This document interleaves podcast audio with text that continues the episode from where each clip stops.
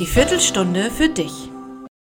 Moin, herzlich willkommen zur Viertelstunde für dich. Wir freuen uns, dass du zuhörst.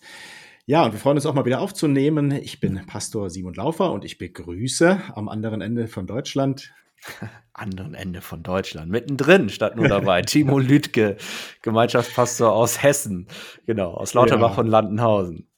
Genau, ja, gefühlt von hier, von der Küste oben. Ne? Es ist ja doch eine ganze Strecke. Ja, ja, das ist ja fast Italien, ne? Fast schon Italien, ja, fast schon ja, Alpen, genau. Umso schöner, dass wir hier gemeinsam Podcast aufnehmen können, die Folge 32. Wir sagen gleich mal vorweg, wahrscheinlich wieder die letzte für ein paar Wochen. Bei mir steht ein freudiges Ereignis an und einen Monat Elternzeit. Wir haben jetzt mal angepeilt Ende April wollen wir wieder aufnehmen. Ähm, dann aber auch mit der Perspektive wieder etwas, etwas regelmäßiger, ne, Timo? Ja. Das nehmen genau. wir uns genau. vor. Und wir haben aber für heute einen schönen Vers, einen herausfordernden Vers, wie wir gerade festgestellt haben. Ja, und schauen mal, was wir so für Gedanken dazu haben. Du fängst an. Ich lese uns den Text vor. Das ist der Text wo der Wochenspruch für die nächste Woche eben auch drin steckt. Aus dem Lukas-Evangelium Kapitel 9, die Verse 57 bis 62. Als sie auf ihrem Weg weiterzogen, redete ein Mann Jesus an und sagte, Ich will dir folgen, wohin du auch gehst. Jesus antwortete ihm, Die Füchse haben ihre Höhlen und die Vögel ihre Nester, der Menschensohn aber hat keinen Ort, wo er sein Haupt hinlegen kann. Zu einem anderen sagte er, Folge mir nach. Der erwiderte, Lass mich zuerst heimgehen und meinen Vater begraben. Jesus sagte zu ihm, Lass die Toten ihre Toten begraben, du aber geh und verkündige das Reich Gottes. Wie dein anderer sagte, Ich will dir nachfolgen, Herr. Zuvor aber lass mich von meiner Familie Abschied nehmen. Jesus erwiderte ihm, Keiner, der die Hand an den Flug legt, gelegt hat und nochmals zurückblickt, taugt für das Reich Gottes. Das ist unser Text. Simon, du beginnst. Butter bei die Fische. Puh, ja, also wir haben hier drei Leute, die sich aufmachen oder zumindest aufmachen wollen auf den Weg in die Nachfolge von Jesus. Einer sagt das so von sich aus, den anderen ruft Jesus, folge mir nach. Und ich denke mir erstmal, also wenn jemand äh, diesen Ruf hört in die Nachfolge von Jesus, ist das was total Spannendes, Aufregendes. Also das galt sicher damals so, als Jesus die Leute einfach direkt angesprochen hat. Aber auch heute, ne, wenn, wenn du diesen Ruf so hörst in deinem Herzen, Jesus sagt zu dir, hey, folge mir nach, dann ist das was ganz Aufregendes und was Spannendes. Ja, und zugleich was Aufwühlendes, was auch so unser Leben, das Bestehende auch in Frage stellt und wir erstmal keine Gewohnheiten, keine Handlungsmuster haben, die wir einfach so abrufen können, die wir schon kennen. Und ich glaube, in so einer Situation ist es nicht ungewöhnlich, dass wir dann doch so in altbekannte Muster zurückfallen, die wir abrufen können, in alte Gewohnheiten. Und so verstehe ich ein bisschen die Reaktion dieser äh, Männer in diesem Fall, die dann so sagen, ah, ich muss doch noch dieses oder ich habe vergessen, jenes äh, noch zu machen. Vielleicht kann man das so ein bisschen vergleichen, ne? wenn man umzieht, neuer Wohnort oder vielleicht eine neue Arbeit beginnt oder vielleicht auch irgendwie in einen neuen, neuen Verein reinkommt oder so neu in die Schule kommt, dass dann erstmal ganz viel so unsicher ist. Also man hat wenig, worauf man so zurückgreifen kann. Man kennt noch niemand, man weiß nicht, wie man sich verhalten soll. Hm, und dann besteht auch so die Gefahr, äh, vielleicht ja in gewisse Angewohnheiten zurückzufallen oder auch Prioritäten dann falsch zu setzen, ne? so wie es hier auch, auch beschrieben wird. Und ähm, ja, ich denke, diese, dieser Ruf in die Nachfolge kann beides haben. Und wenn ich nochmal so einen Schritt zurückgehe, also die Frage, warum sollten wir überhaupt Jesus nachfolgen oder was hat es überhaupt auf sich mit der Jüngerschaft? Da denke ich eben, also das ist ein wichtiges Thema, weil wir eben nur ja mit Jesus leben können, an ihn glauben können, wenn wir eben bereit sind, uns auf diesen Weg zu machen, von ihm zu lernen. Naja, und letztendlich genau das ist ja die Definition von Nachfolge, von Jüngerschaft, uns mit Jesus aufzumachen und von ihm zu lernen. Ja, und dann kommen wir eben auch in die Situation, Entscheidungen treffen zu müssen und auch Prioritäten setzen zu dürfen, sage ich mal. So viel vielleicht für jetzt. Du machst weiter, Timo. Ich hätte eine Frage noch ganz ja, kurz. Ja, ja. Und zwar, ja. was lernen wir denn aktuell von Jesus? Was würdest du sagen? Ist wahrscheinlich sehr, per, sehr, sehr persönlich. Ich also, wenn ich, ja, wenn ich beginnen darf, also Ja, werde ja. aktuell von Jesus, äh, Menschen so anzunehmen, wie sie sind. Dass Aha, ich ja. Menschen nicht verändern kann. Ja, nicht ja. unbedingt verändern kann. Ich kann nur mich selbst verändern. Irgendwie. Ja. Das klingt so ein bisschen abgedroschen, aber Ja, gut, aber es ist zugleich, glaube ich, äh, was, woran man wirklich sein Leben lang weiterlernt. Ne? Also dieses andere annehmen, auch sich selbst annehmen. Was, denke ich, auf jeden Fall deutlich wird, auch an dieser Stelle. Also Jesus ist ja auf dem Weg, ja, auf dem Kreuzweg in gewisser Weise schon. Er weiß schon, was kommt. Und wenn Jesus die Leute doch so ein bisschen herausfordert und auf die Probe stellt, heißt es ja auch, seid ihr bereit, auch, ich sag mal, die auf meinen Leidensweg mitzukommen? Auch die nicht so einfachen Seiten des Christseins mitzutragen, in Kauf zu nehmen. Also ich denke, das ist auf jeden Fall auch was, was, also wozu Jesus herausfordert und woran wir auch lernen. Also dass wir ja auch die Schattenseiten und das, die leidvollen Seiten des Lebens annehmen und tragen. So, das auf jeden Fall. Das verleiht Flügel. ich finde, dieser Text atmet eine ganz große Freiheit. Es geht darum, Freiheit in Anspruch zu nehmen, die uns auch angeboten wird, in Freiheit aufzubrechen, in die Zukunft gehen zu können, mit ungeteiltem Herzen etwas Neues zu wagen. Und ich überlege so, die Leute, die sowas mal erzählt haben oder von sprechen, das berührt ja echt oft die Seele, ne? wenn man Menschen kennenlernt, die genau das gewagt haben, gemacht haben, eben anders sein zu wollen, das auch geschafft haben, ohne Kompromisse leben zu müssen, ohne, sagen wir es mal anders, ohne faule Kompromisse leben zu können, frei, wirklich frei sein zu können von allem, was einen zurückhalten will, selbst äh, ist ein bisschen provokant jetzt, aber soziale Verpflichtungen ablegen zu können, die Mhm. das Leben irgendwie äh, verhindern. Unser Leben braucht Flügel. Also wir haben so eine Sehnsucht danach, dass genau das uns gelingt, dass wir in Freiheit leben können. Woran gibt es was, woran du so konkret denkst? Stichwort soziale Verpflichtungen, die Naja, einen vielleicht einengen. Wenn jetzt Leute, also Menschen, mit denen ich so Kontakt hatte, irgendwie äh, junge Leute, denen was wichtig geworden ist, sie würden gerne nach der Schule ins Ausland gehen, ein soziales Jahr machen und von den Eltern oder Verwandten abgehalten werden davon und gesagt wird, ja, studier erstmal, es geht darum, erfolgreich zu werden und Geld zu verdienen. Das ist wirklich das, worum es geht. Mhm. Und äh, sich schwer Ja, so tun, aber- Erwartungen der Außenwelt, der Gesellschaft.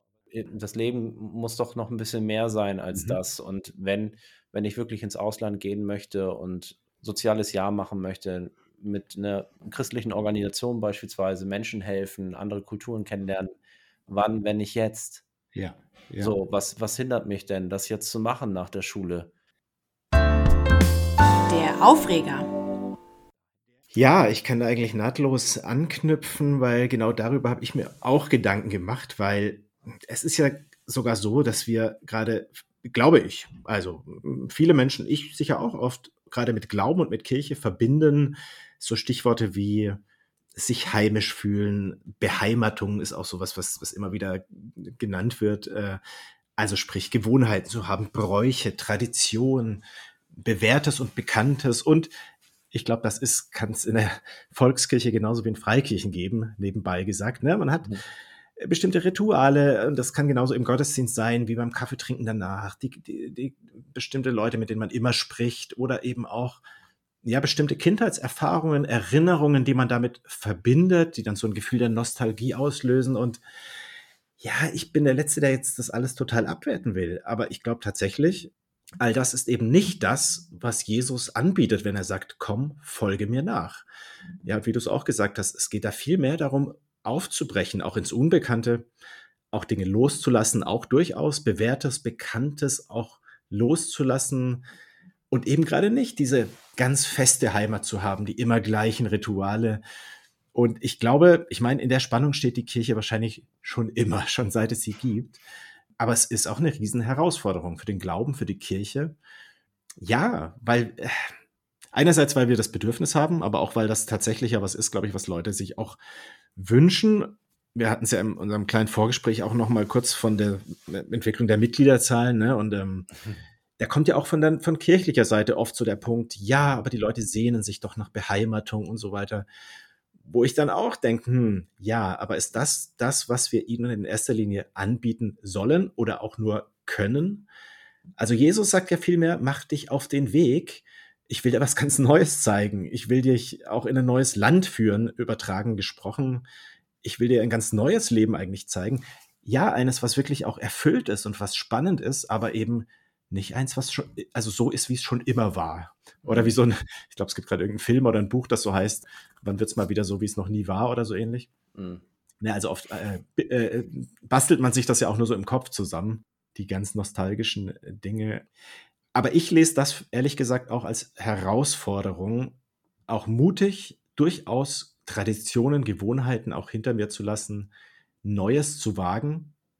Und an der Stelle auch dann nochmal ein Blick auf dieses konkrete Bild. Also wenn Jesus sagt, wer die Hand an den Pflug legt, das ist ja für ihn das Bild, im Reich Gottes aktiv zu werden, in den Dienst zu gehen für Gott. Also damit ist jetzt nicht der hauptamtliche Dienst gemeint, sondern einfach mit Jesus durchs Leben zu gehen. Und pflügen heißt ja letztendlich den Boden bereiten. Also das hat zu tun mit etwas vorbereiten, und auch ist oft, glaube ich, eine schwere Arbeit und eine, die, also wo man halt nicht die Ergebnisse gleich sieht. Ne, die, das Aussehen und die Ernte und all das kommt ja alles viel später. Ich will sagen, ich glaube, Nachfolge braucht eben auch erstmal Genügsamkeit, dass man auch bereit ist zu warten und auszuhalten, dass nicht gleich immer alles voller Pracht blüht und schlicht und einfach auch Geduld, also dass man sich auf den Weg macht, aber auch warten kann, ja, bis sich was tut, bis man sozusagen Ergebnisse sieht. Ja, ist ein schönes Bild, das mit dem Flügen. Ne? Das mhm. steht ja auch dafür, dass wenn man eben pflügt und man eine gerade Linie haben will, eine gerade ja. Furche, dann darf man ja, ja gerade so nicht nach hinten gucken, weil man genau. sofort, mhm. sofort die Linie, die Furche verlässt und man auch fürchterlich auf die Schnauze fliegt. Also ja. Frage auch dahinter stehend, wenn ich geradlinig durchs Leben gehen will, standhaft bleiben will, dann kann ich mich nicht jedes Mal nach anderen Meinungen und Menschen richten. Ich kann nicht immer ja. nach hinten gucken, sondern ich muss nach vorne blicken und ein, ja. ein Ziel auch konsequent verfolgen. Ganz schön deep. Ja, wichtige Entscheidungen und Taten können wir nicht auf einfachere Zeiten verschieben, dann wenn ja ein Konflikt nicht mehr besteht. Einfaches Beispiel, wenn wenn man sagt, man möchte als Raucher aufhören zu rauchen, dann mhm. kann man das nicht auf nächste Woche verschieben. Wenn man das wirklich auf, ja. auf dem Herzen hat, muss man sagen, ich fange jetzt an, nicht morgen. Ich zünde mir jetzt nicht meine angeblich letzte Zigarette an, um das nochmal genüsslich zu feiern, ja. sondern ich muss jetzt sagen, ich schmeiße das jetzt weg und ich fange jetzt damit an. Ja, im Hintergrund dieses Wochenspruchs, da steht ja eine Person, die ihren Dienst mit Jesus antreten will, aber eben mit einem Urlaub beginnen möchte. Und ich habe überlegt, Bild, ja. das ist irgendwie sonderbar. Ne? Man bewirbt sich bei einem ganz tollen Arbeitgeber und sagt, das wäre mein absoluter Traum, dort wirklich arbeiten zu können mein Leben lang und die Stelle wird mir angeboten. Ich brauche nur noch unterschreiben und man sagt, ich möchte aber ganz gerne mit einem Monat äh, Sonderurlaub beginnen. das ist, ja. es, kommt, kam nicht so gut an, ja. Es kommt nicht gut an, ja. Und da muss man ja. sich schon entscheiden, ja, möchte ich das wirklich? Also möchte ich in diesem Dienst stehen? Wir können eben nochmal, um auf diesen Gedanken zurückzukommen, wir können nicht immer auf bessere Zeiten warten, bis wir eben ja zusammen als Gemeinde etwas gestalten oder eben als Pastor, als ehrenamtlicher Mitarbeiter zum Telefon zu greifen, Leute anzurufen, äh, die man ja lange schon anrufen wollte oder Leute zu besuchen, Gottesdienste zu gestalten, sich einfach von Jesus rufen zu lassen, du aber gehe hin, ja, auch wenn es die anderen nicht machen, aber du gehe ja. hin und verkündige das Reich Gottes. Wir können nicht immer sagen, ja, das mache ich, wenn, weiß nicht, wenn es die Probleme nicht mehr gibt. Ja. Also die Menschen brauchen jetzt das Evangelium. Das ist das, was Jesus ja im Blick hat.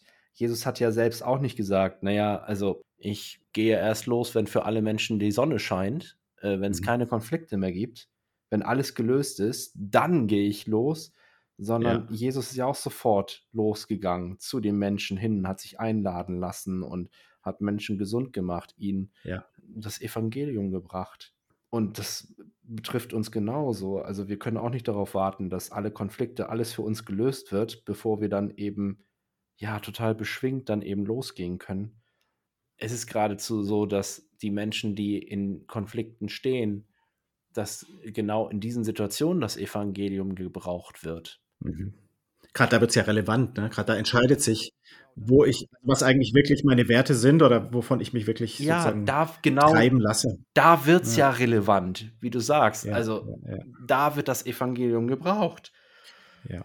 Äh, Und das sollen die Jünger eben jetzt auch lernen, dass genau in ihrer jetzigen traurigen Lebenssituation voller Probleme, dass sie da begreifen, wer Jesus eigentlich ist und was Mhm. er für sie tut und durch sie tun will. Lust auf mehr. Ja, ich glaube, wovon es mehr geben dürfte in der Welt, ist, dass wir äh, frei werden von Verletzungen, von Verletzungen aus Beziehungen, dass wir mehr es schaffen, einander zu vergeben und befreit durchs Leben zu gehen. Da werden jetzt wahrscheinlich viele nicken und sich vielleicht auch fragen, ja, okay, aber was genau hat das jetzt mit dieser Stelle zu tun, mit dieser Frage der Nachfolge und so weiter? Ich will mich dem so nähern. Also, was sagt unser Abschnitt aus über das Zwischenmenschliche? Ich finde zwei verschiedene Dinge, auf den ersten Blick verschiedene Dinge. Also einmal, das ähm, klang bei dir auch gerade an, dass Jesus sehr stark betont, er selbst und das Evangelium, das Reich Gottes soll die Nummer eins sein. Also eben wichtiger als andere Pflichten und Bedürfnisse, die ja auch wichtig sind. Ich meine, das, was da genannt wird in dem Text, ne, also die engsten Verwandten zu begraben oder eben sich um die eigenen Eltern zu kümmern, da würde kein jüdischer Zuhörer damals gesagt haben, oh ja, das ist jetzt unwichtig. Aber Jesus macht deutlich, nee, Moment, also das hier, dass du dein Leben von Gottes Wirklichkeit her bestimmen lässt, dass du mir nachfolgst, ist das, das muss über allem stehen. Ist noch wichtiger als die anderen Dinge. Also ob es jetzt darum geht, sozusagen die materielle Bequemlichkeit, ob einen bestimmten Beruf, eine Aufgabe oder auch Familie und Freunde. Jesus will ja da noch drüber stehen und eben die Nummer eins sein. Er will ja in unserem Herzen der sein, der letztendlich in alle Bereiche wirkt und auch in allen Bereichen ja den Ton angibt. Das kann man, kann man, glaube ich, schon so sagen. Ja, zugleich wissen wir aber auch aus, den, aus der Bibel insgesamt, dass Nachfolge nicht einfach nur heißt, Dinge aufzugeben, zu verzichten und loszulassen, sondern dass Jesus auch immer wieder zusagt, dass wir ganz viel empfangen. Und das, wir, also wir lesen es dann ja auch, dass die Jüngerinnen und Jünger auch dann später, auch in der, in der Zeit der ersten Gemeinde, eigentlich so die engste, die erfüllendste, die tiefste Gemeinschaft gehabt haben, die man sich vorstellen kann. Also das, so das können wir ja alles sehen und nachvollziehen im Rückblick. Also geht es nicht darum, jetzt beziehungslos zu leben. Das ist so das eine.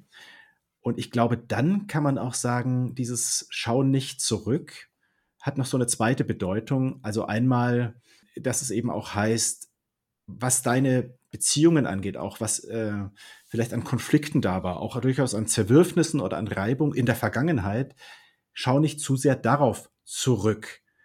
Also äh, üb dich in Vergebung und ja, trage anderen nicht nach, auch was sie dir angetan haben. Suche selbst auch Vergebung für das, was du anderen angetan hast. Und schau auch in dieser Hinsicht nach vorne. Also ich glaube, dieser Ruf in die Nachfolge heißt eben auch, äh, lass dich nicht bestimmen von der Vergangenheit. Und eben die Gemeinschaft mit Christus und mit Christen, die macht es dann auch möglich zu vergeben, dass wir anderen nichts nachtragen müssen.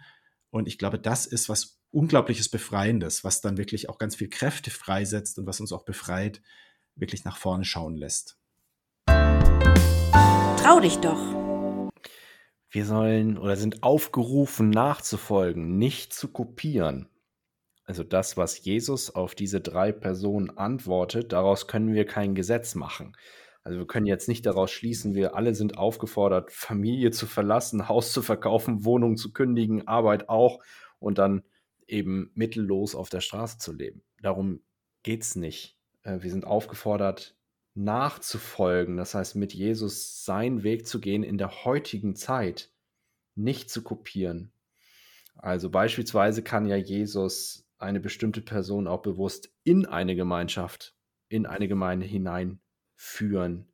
Also nicht raus, sondern bewusst rein.